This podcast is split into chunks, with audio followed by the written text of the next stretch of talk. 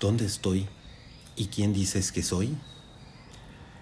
Platón preguntó, ¿podemos pasarnos la vida jugando? Y si es así, ¿qué tipo de juegos? Recordaba perfectamente todo lo que había pasado antes, durante y después de los tres días en estado de coma que había pasado, cuando fui embestido por un rayo, el día que regularmente jugaba golf con un grupo de amigos que no obstante a las advertencias que hicieron, quisimos seguir jugando con lluvia. Seguí el juego de desconocerme a mí mismo y ya llevaba nueve meses fingiendo no recordar mi vida anterior. Aunque no puedo negar que vivió una vida cómoda y relativamente acomodada, en varias ocasiones había buscado la posibilidad de cambiarla. Tal vez desarrollar otros hábitos, hacer otras cosas incluso cambiar radicalmente y convertirme en una mejor persona, o hasta en monje. Fui diagnosticado con amnesia parcial, ya que obviamente no fingía desconocer las personas, hábitos y prácticas que amaba hacer o frecuentar. Para desfortuna de aquellos a quienes no eran del todo de mi agrado, justifiqué con mi supuesta condición de amnesia el desconocerlos, ya fuera por una razón o por otra y me di la oportunidad de sacar de mi vida gran parte de lo que yo consideraba un círculo vicioso y no muy conveniente para mí, y me di la oportunidad de conocer nuevas personas. Sin embargo, el que recordara todo y fingiera una amnesia parcial no significaba que tanto lo ocurrido durante el propio coma y experiencia con el rayo no hubiese dejado una huella en mi conciencia. Por un lado, la energía desplegada por el fenómeno natural dejó abiertamente, gracias a su fuerza eléctrica, una capacidad de sensibilidad nunca antes experimentada. Y qué decir de mi viaje con el misterioso personaje, al que no pude ver el rostro. Los inmensos ejércitos, el olor, los sonidos de tambores y caracolas, así como la narración de los hechos que observé, marcaron el nuevo rumbo de mi vida y me pregunté, ¿hasta cuándo jugaría este juego? Que no era más que una oportunidad, que posible por falta de ánimo y miedo al que dirán, no pude llevar a cabo como un cambio en mi vida, como resultado de mi propia voluntad. Hice del desconocimiento de mí mismo la oportunidad para aprender nuevas costumbres. Visité un lugar llamado Teopantli Calpuli en Mazapatepec, Jalisco. Experimenté temazcales, tipis y ceremonias con huicholes. Tomé clases de hatha y kundalini yoga y hasta tuve a bien hacer una peregrinación al desierto de Viricuta en la búsqueda del famoso venado azul. Un día me recomendaron visitar el templo de los devotos de Krishna. Me comentaron que regularmente se hacían pláticas de las escrituras y se leía el sagrado libro del Bhagavad Gita y también del Srimad Bhagavatam.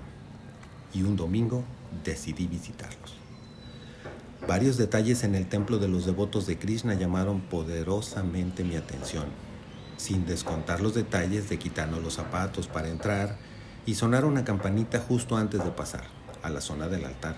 Y oh sorpresa, un bellísimo altar, deidades delicadamente decoradas con brillantes atuendos, monjes rapados y vistiendo atuendos de color azafrán y blanco, cantaban y bailaban frente a la estructura que de manera escalonada adoraban con diferentes elementos, flores, incienso, fuego, y unas gotitas de agua formaron parte de una experiencia más allá de mis sentidos y cuando el baile y canto se tornó más extasiante, terminaron haciendo hacia el altar una reverencia, poniendo en su gran mayoría su cabeza al suelo y lo seguí.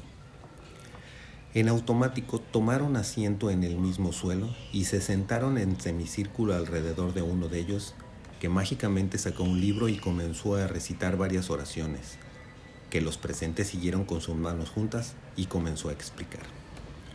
El Bhakti Yoga es el servicio devocional que se le presta a la Suprema Personalidad de Dios y es gracias a su divina gracia y señaló a una persona que se encontraba en un lugar a un lado, en cumplimiento de las órdenes de su maestro espiritual, que hizo el esfuerzo de traducir este Srimad Bhagavatam mientras sostenía y miraba el libro que tenía entre sus manos. Y continuó, que a su vez le fue revelado a su maestro, y a su maestro, y al maestro de su maestro, quienes siguiendo la línea de sucesión discipular y las enseñanzas, agradecemos por su misericordia sin causa el poder compartir con ustedes. Comenzó brevemente explicando que el señor Brahma, el creador, había recibido este conocimiento directamente de la personalidad de Dios y Krishna, y que éste a su vez se lo había transmitido a su hijo Narada, y éste a su vez al gran sabio y encarnación Srila Vyasadeva, quien hacía cinco mil años lo había resumido en el Srimad Bhagavatam, y que se había compilado para hacer una luz en la era de Kali y que sería una herramienta iluminadora para poder enfrentar las miserias de este mundo material que nos tiene condicionados.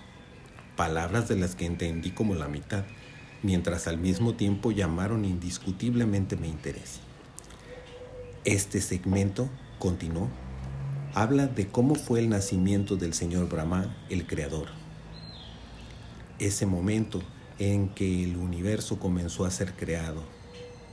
Y allí, como un balde de agua fría, comencé a sentir un escalofrío que me recordó lo que había escuchado durante mi estado de coma en la visita del maestro desconocido, que me recordó cuando mencionó que viajaríamos en el tiempo para ser testigos del nacimiento del creador del universo y que en mi idioma yo lo conocía como Hunapku.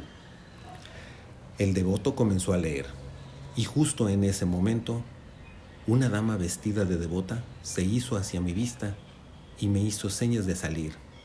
Yo extrañado, desconociéndola por completo, hice el típico volteón hacia atrás para ver si era realmente a mí a quien se dirigía, y cuando con mi propio dedo me señalé, asintió con la cabeza y levantó el pulgar hacia arriba en señal de verme afuera del espacio donde se encontraba el altar.